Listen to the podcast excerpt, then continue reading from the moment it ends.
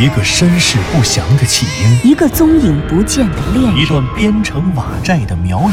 一场密室逃脱的好梦。身世就是一个密室，时间、宇宙也都是密室。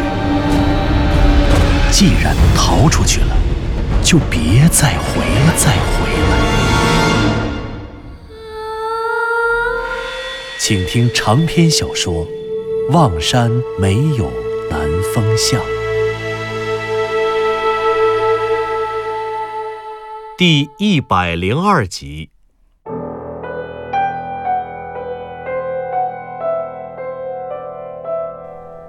二零一二年一月二十二日的上午，注定将是一个忙碌的上午。向南风起床以后，将自己的单身宿舍打扫得干干净净，然后他开始按照行李计划清单最后一次清点装备。行李计划清单是在昨天夜里由向南风制定好，并经过三个人的讨论后一致决定实施的。按照计划。他们三个人将分别负责做三方面的准备。湘西谷主负责搜集所有能够找到的尽可能详细的历史资料，这些资料的时间跨度是从明万历年间到清康熙年间。它们的内容和形式则涉及到地图、史料、笔记小说及相关历史研究。湘西谷主将会对这些资料进行初步筛选，并且缩印。等到今天下午三个人见面的时候，湘西谷主将把这些资料交给佐和子，佐和子则会在顺利通过双生门之后，每天利用一定的时间阅读这些资料，而阅读之后再将它们就地销毁。相信凭借湘西谷主专业的历史学信息整理能力，加上佐和子超忆症的无限记忆力。能让他们在进入平行时空之后，最大限度地掌握那个世界曾经发生的以及将要发生的事情。这个上午，佐和子被分配的任务是采购应急的药品和必要的食品。向南风一起床就立刻委托自己一位在望山医学院的朋友帮他筹措一些抗生素。这些抗生素都属于处方药。在医院或者是药店，如果没有医生的处方，普通人是万万买不到的。不过，在望山医学院，作为实验品的抗生素，在管理上就相对不那么严格了。向南风以私人关系拜托朋友关照，允许佐和子上门挑选。于是这天上午，佐和子先是去了望山医学院，准备了一批抗生素，然后又自己去药店采购齐了必备的其他药品。显然，这样的准备让他们感到更加安心，因为湘西谷主虽然因为从小在山里跟老人们一起采药，所以懂得不少中医苗医的常识，可是对于早已习惯了现代医疗体系的现代人而言，究竟还是以西医为基础的现代医学更容易令人产生安全感。不过，另一方面，他们又确实必须尽快摆脱这种。对现代科学、现代技术和现代社会的依赖感，以及以此为基础而形成的优越，因为随着他们通过双生门到达平行的苗国时空后，他们在那边的时间越长，所能够依赖的现代医学成果也就越少。等到这些抗生素用完的时候，他们究竟还是要习惯采药治病的老法子。除了药品，左和子还要负责食品的采购。为了应对在苗国进入稳定的定居生活之前短暂的食品短缺，向南风决定用三个人有限的承载力，携带性价比最高的食物。中午一点的时候，向南风接到了左和子打来的电话。这个时候，他正带着藤原结晶走在路上。电话接通，听筒里传来左和子的声音：“南风哥。”什么是性价比比较高的食物啊？不会是三文鱼吧？三文鱼，你可真想得出来！你看看行军打仗单兵携带的食物都是什么？寿司啊，还还紫菜包饭呢。嗯，也可以，这个我超爱吃。爱吃紫菜包饭啊？嗯，那好办啊，买张机票回日本得了。讨厌！说真的，南风哥啊，你不会是让我去买压缩饼干吧？当然了，当然是压缩饼干了，不然还能吃什么？哎，对了，嗯，除了压缩饼干，还可以给你一些自主权。呃，你可以买点肉罐头，但一定要少买啊。呃，当然了，肉罐头的口味你可以随便挑。啊，对了，左和子，你别忘了再给藤原结晶弄点狗粮。知道了。左和子答应着挂断了电话。显然，他那边的采购已经进入了尾声，而向南风这边的准备也已经完成的差不多了。除了各种各样的户外装备，小到打火机，大到野外净水机，以及帐篷、睡袋和各种刀具，向南风一上午主要是在银行与金店之间忙活了。十多个小时之前，当湘西谷主公布他穿过双生门的计划时。向南风就已经开始计划应该为此准备的物品了，但显而易见的是，在所有要准备的物品当中，银子才是最为关键的东西。有钱走遍天下，没钱寸步难行。这句真理适应于所有商品经济的历史时代，今天如是，任何一个平行时空，明代、苗国也一般不二。于是，向南风当天早晨早早的就跑到了银行，取出了自己所有的积蓄，连同湘西谷主和左和子的三个人凑了凑，储蓄卡里的积蓄一共凑出了十八万。然后，向南风带着这些积蓄赶去金店，把钱都换成了黄金和白银，一共换得黄金十二两，白银四百八十两，一两是二十五克。湘西谷主告诉他们。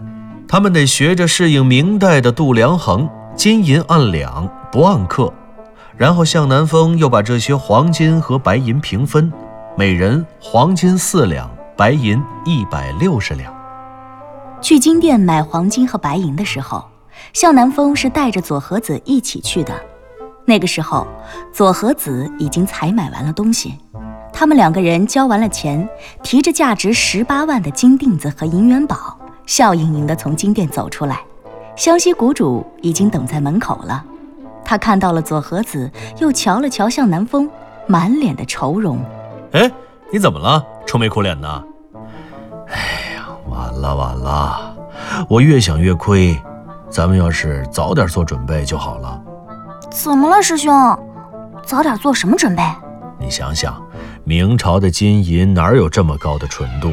肯定掺了好多别的金属。咱这回亏大了，太实在了。得了，你连老祖宗都骗啊，也太奸商了！哈哈哈哈哈！湘西谷主的笑声远去了。不知什么时候，这一天的日影愈见西斜。三个人和一条城市流浪狗，他们的背影在城市的雪景里。越走越远，越走越远，渐渐地消失在了公元二零一二年一月二十二日的残阳里。或许，这一天早早的便已注定了，记不起来路与去路，谁也记不起。下午四点。向南峰湘西谷主藤原佐和子带着藤原结晶坐上了驶向藤原教授研究室的出租车。他们计划先去那里小做休整，然后分配好各种装备，再从那里去雍家村，然后按照一个月前归路遥带领向南方进山的路线，进入守南山山腹，寻找被冰封的天坑和天坑中的南山馆。在去研究室的路上，他们在高架桥上经历了一次大堵车。今天是除夕，正好是阖家团圆的时候，城市与乡村中的人都忙碌了起来。他们是这个农历年里最后的一批人流了。飞机、火车、汽车和农用车，整个中国大地上所有的轮子都在转动着。他们要把辛勤忙碌了一年的旅人送回到家乡，送回到亲人的身旁。离别与聚首，泪眼与笑容，所有乡愁和家族的情感，都在这一天中的这个时候得到了释放。向南风想起来，一年前、几年前、十几年前和二十几年前，自己除夕夜的那些特别或并不特别的回忆。在很小很小的时候，他还在福利院，大概只有三四岁的时候。那个时候的春节，会有老师带着他们放鞭炮。向南风不敢放鞭炮，他害怕鞭炮，他哇哇的大哭。然后夜里，老师抱着他，捂着他的耳朵。后来，他就睡着了。再后来，他长大一些了，上了小学。除夕夜的时候，福利院里的老师会组织所有孩子一起包饺子。大一点的哥哥姐姐都跟老师一起包饺子，或者帮老师打下手。他那个时候仍然很小，他会抢一小团面，然后用面团当成橡皮泥，捏出各种各样的小动物。只不过这些小动物的命运大多都很悲惨，它们在这个世界上存在的时间只有几分钟，因为几分钟之后，它们就会被哥哥姐姐们抢走，重新变成面团。不过，向南风记着，有一年的春节，他捏过一只活灵活现的小兔子。那个小兔子很幸运地活了下来。再后来的几天里，他一直都静静地窝在窗前，直到它慢慢的变干了，长出了很多皱纹一样的裂纹，然后越来越多，越来越多。再后来，再也没有人知道它去了哪里。那只小兔子。飞走了。由于碰巧遇上了大堵车，原本半小时的路程，出租车开了一个小时才到。路上，湘西谷主兴奋地说：“这是咱们在这个世界上经历的最后一次堵车了。”他说这句话的时候，坐在出租车后排的向南风正好透过车内的后视镜看见了出租车司机脸上怪异的表情，显然。那司机应该把他们当成了疯子，一群在说着胡话，要么就是打算去集体自杀的疯子。除了死亡，难道还能有其他的方式离开这个世界吗？呵呵，鬼才知道呢。一个小时之后，一行三人爬上了雍家村背后的守南山笔架山中间的山岭。市区里，上午落下的雪花，此时已经融化。可守南山上的雪，北坡上的雪，却因为背阴的缘故，依旧新鲜如初。这个时候，金灿灿的夕阳正从城市的西边静悄悄地落下了。又是一年的繁华即将黯然落幕。三个人站在高高的山岭上，回望望山市区，夕阳的余晖变成了一道金光闪烁的花边。镶嵌在了西部老工业区的厂房上。厂房的中央地带上有三道巨大的白色烟柱腾空升起，它们来自一座热电厂。这个时候，热电厂和厂里职工的工作，保障了这座城市里千家万户能够度过一个温暖的除夕夜。向南风记着，正是一年前的这个时候，他还陪台里的同事。到这座工厂里采访，放弃自己的团员，成全更多人团圆的那些辛勤工作的工人，奋战在一线的环卫工、公交乘务人员，奋战在一线的警察、医生和消防员。在不久以前的那几个除夕夜里，向南风也和他们一样，奋战在第一线。他没有家，可别人都有家。他知道福利院里的团圆饭虽然也在召唤着他，可是那里有他没他，总不至于缺他一个。如今站在这里，向南风第一次发现，这座雄伟恢宏的工业城堡，竟仿佛变成了一间农家的小屋。而那在寒风中忽而升起、忽而摇曳的白色烟柱，也好像是变成了一道道袅袅的炊烟，指引着游子回家的方向。呵呵，难道这真的是一条回家的路吗？向南风转过了身，他目视着远处、近处、近处、远处、远处和近处茫茫的守南山。漆黑的山体像是一头饥饿的猛兽，它一口一口地吞噬着天空中稀薄的光线。夜悄悄地来了。南风哥，你老看山干什么呀？你还不赶紧再看一眼望山？这可是你从小长大的城市，以后可回不来啦。就是的，向南风，在最后看一眼伟大的二十一世纪后工业文明吧。这大山有啥可看的？以后你天天都能见着。向南风苦笑着摇了摇头，他没有转身，甚至没有回头，他只是把背影留给了湘西谷主和佐和子。他依旧面对着守南山的山妇，调侃地说道：“我真怀疑你们俩究竟是不是美国来的呀？难不成是美国哪个村来的？这城市有什么可看的？你们自己吸雾霾吧，正好今天晚上还省顿饭。嘿，你这个人……算了算了，师兄别理他。嗯，我问你，你真的确定今天晚上我们可以成功的离开这里吗？”啊，我不是不相信你，我只是觉着……呃，左和子，你相信我，绝对没问题。日令里面写的非常清楚。我想今天午夜，那个寒潭里的水一定会消失的。只要冰和潭水消失，我们就能顺利的进入妙瑶塔地宫。双生门一定就藏在那里，肯定不会错的。湘西谷主说到这里时，向南风好像有点不耐烦了，插嘴说道：“佐子啊，你可真是，钱可都是换成银子了啊！难不成你还想回来呀？这个家伙是要断咱们的后路啊！哎，我可没有啊！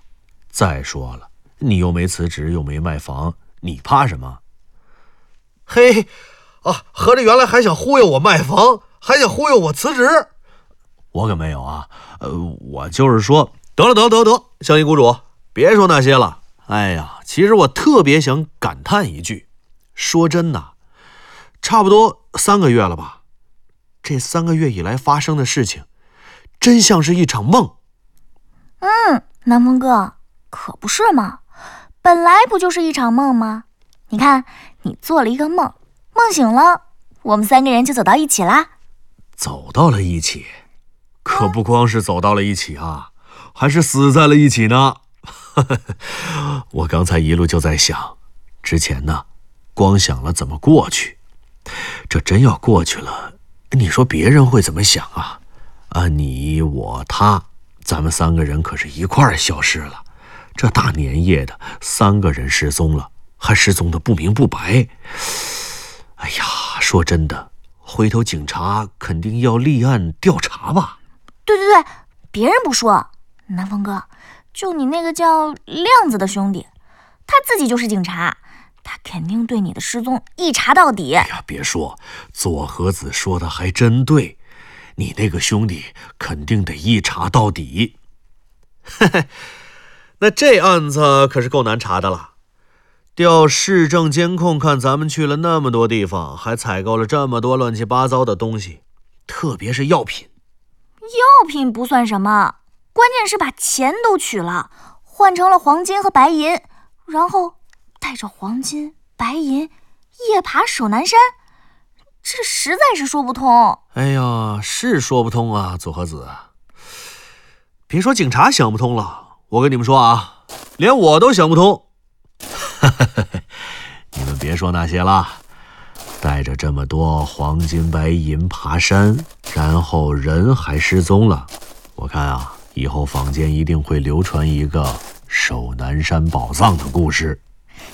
我看行，守南山宝藏，嘿，有点意思。哎，南风哥，啊，说真的，我现在比以往任何时候都想认识路遥姐姐。怎么了，左和子？我就特别特别想知道。究竟是个什么样的女人，能让南风哥仅仅认识了一个月，就决定放弃整个世界去找他？你放心，只要找到了路遥，我一定介绍给你们认识。不过有一点你错了，不是，不是我为了他决定放弃整个世界。啊？那是什么？哎，南风哥，你走慢点儿。走在前面的向南风一手拄着登山杖，一手拉着左和子。可走在他身后，队伍中间的左和子显然有些吃力。左和子急促地喘着气，但还是高兴地跟着向南风。南风哥，你说，你不是为了他放弃整个世界，那是为什么呀？对，我是说，我不是为了他放弃了整个世界，我是去寻找整个世界，因为他就是我的整个世界呀！哈哈哈哈。向南风边说边笑，可没想到的是，他这句话刚说出口，不知怎么回事，原本被他拉着的左和子猛地甩开了他的手。左和子的举动吓了他一跳，于是他忙问道：“哎，左和子，你怎么了？”向南风问完了，左和子却根本不理他，于是向南风立刻停下了脚步。“哎，怎么停了？怎么了？”没事儿，左和子，没事儿，你怎么？湘西谷主显然并没有注意到向南风和左和子刚刚的谈话，一直走在最后面沉思的他被两个人的反常弄懵了，于是他又问道：“喂，你们俩怎么了？”没事儿，被这个花痴恶心到了。跟着左和子话也不说，便绕过了向南风。一把抢过了向南风手中牵着藤原结晶的绳子，自己冲在了队伍的最前面。哎哎，左和子，你你你！向南风说了半句话，可后半句又不知道该说什么了。南风啊，你是怎么惹他了？我我不知道啊，这这怎么就生气了呢？这这……哎呀，算了算了，别理他，从小啊就这样，被惯坏了。你走最后面吧，我过去瞧瞧。湘西谷主说着，大踏步地追了上去。三个人变换了平常的队形，向首南山的深处走去了。他们到达首南山第二高峰山脚下的时候，大约是当天晚上的九点零五分。当他们背后的城市中快乐祥和的除夕夜正在被越来越多的烟花点亮时，留给首南山的。却是千万年都不曾变化的星罗棋布、斗转星移的夜空。由于这一次是要彻底的离开，所以他们每个人都背了很沉很沉的东西，负重非常大。这也就意味着，这一次的翻越，要比以往的任何一次都更加困难。走到这里之后，湘西谷主和佐和子明显感觉到自己的体能已经消耗了一大半儿。仿佛只有向南风总是拥有用不完的力量。于是走到山脚下的时候，三个人重新分配了一下配重。向南风替左和子分担了绝大部分的装备。两个小时以后，他们三个人总算跌跌撞撞地爬上了第二高峰。这下连向南风也感到有些吃力了。不过好在后面的路都要好走很多。向南风重新走到了队伍的前面。他转过身，喘着粗气，已经激情澎湃地招呼后面的佐和子和湘西谷主：“喂，你们看，前面那边，那边那座山，那个叫……就是那个石碑山了。咱们从下面绕过去，就可以到达那个水潭了。所以啊，我们再咬咬牙，再咬咬牙，马上就到了。”